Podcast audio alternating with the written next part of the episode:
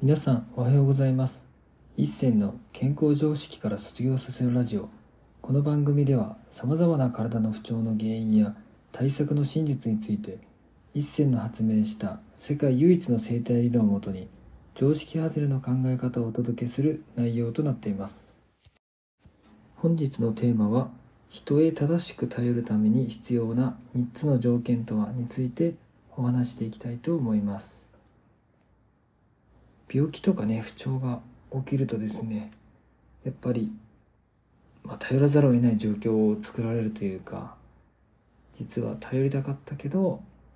まあ、自分の口で言えないから体がそうやって病気になることで、まあ、必要性をねこう体で表そうとしてくれてるっていうのがやはり病気や不調の本質だと僕は思うんですけれどもその時にやっぱ正しい頼り方をやっぱり知らない方が多いというか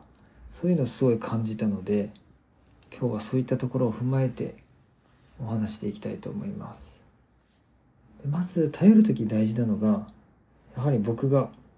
もう自分の人生の師匠というかメンターとして今考えてるのが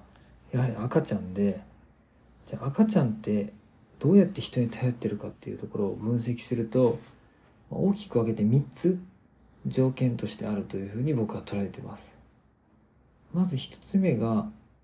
まあ、頼る人を間違えないってところ。だから赤ちゃんって、まあ、自分のことを育ててくれる親に頼ってる。だから変な話赤ちゃんが例えば好きじゃないような人にいくら泣いても叫んでも、まあ、興味がなかったら助けてくれないんですよ。まあ、よほどの人じゃない限り、まあ、捨てたりはしないと思うんですけれどもだから自分のことを愛して、まあ、認めてくれる、まあ、親のような存在、まあ、それが別に年上だ年上とかと関係なく年下でも同い年でも年上でも、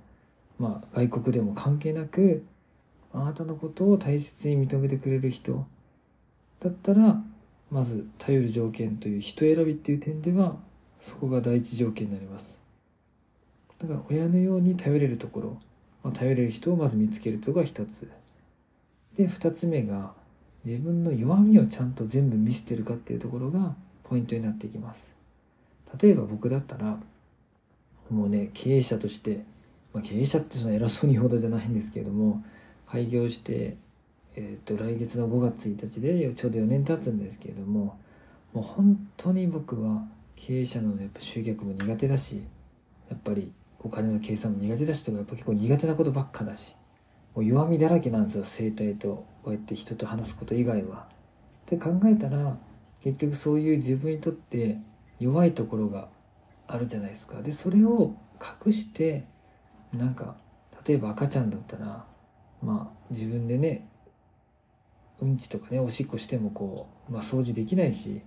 で自分で歩けないしご飯もお腹空いたらもうね、おっぱい持ってきてもらうとかそういうのしかできないんですよ。けどそういうのを、まあ、恥ずかしげもなくというかもう必死だと思うのでもう弱みを前面に見せて助けてくれって伝えてるからみんなが助けてくれる。でその弱みっていう部分を作らせるのが、まあ、病気とか不調っていうイメージですね。だから病気や不調を僕はうまく生かしてそれを機会に自分の伝えたかった本音とか思いとかをやっぱ伝えきらないとまた病気や不調は再発するというふうに僕は捉えています。なので2つ目の条件がま弱みを全面的に出すというところですね。でそして3つ目の条件が自分にしかないたった一つの強みをま相手に見せるというか、まそれは相手が気づくものなんですけれども例えば僕だったら何でも深く考えることはやっぱ癖だったんですよね。で特にそれは体の仕組みとか体の動きとかに関してなんですけれどもやっぱりその考えていけばいくほど世の中のいろんな事象って何かしら答えがあるんですけれどもやっぱ体って突き詰めれば突き詰めるほど本当に答えが無限にあるというか状況によっても変わるしもちろんねどんな人と会ってるかによって変わるしとか何をいつ食べるかとかどのぐらいの回数で食べるかとか全てによって全部イレギュラーなことばっか起きるので、まあ、やってて楽しいというか、まあ、僕が飽きなかったんですよね。そしたらみんながそれを見て、あ、一星さんそんだけ深く考えて自分の体の原因見抜いたなら、私も見抜いてほしいっていうふうにまあ僕にとって当たり前の呼吸レベルでやってることをみんながすごいって言ってくれ出してて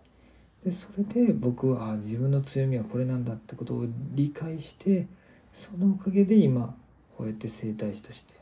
まあ、皆さんの、ね、ためにこういろいろね時間とか使って皆さんが喜んでくださるってことができています。じゃあそのためにじゃあ僕が、まあ、何をしたかというともう強みに関してはみんなが見つけてくれたんですよ。でも順番としてはまず頼る人を見つけて僕だったら今のパートナーですね。でそのパートナーに全部弱みを見せてさらけ出して助けてくれてでそのおかげで僕の強みを見つけてくれてでその強みのおかげで、まあ、皆さんがに対してこう生態とかで人を救えることになってでそれでまた僕のことを認めてくれた人がまた頼っていいですよって頼ってくれてでまた僕は弱み見せてでさらに強み発掘してみた。このもうずっと無限ループを僕はずっと繰り返してるだけなんです。よすると自分のパートナー以外でも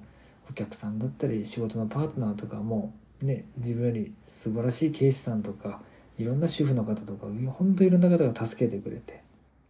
まあ、そのおかげで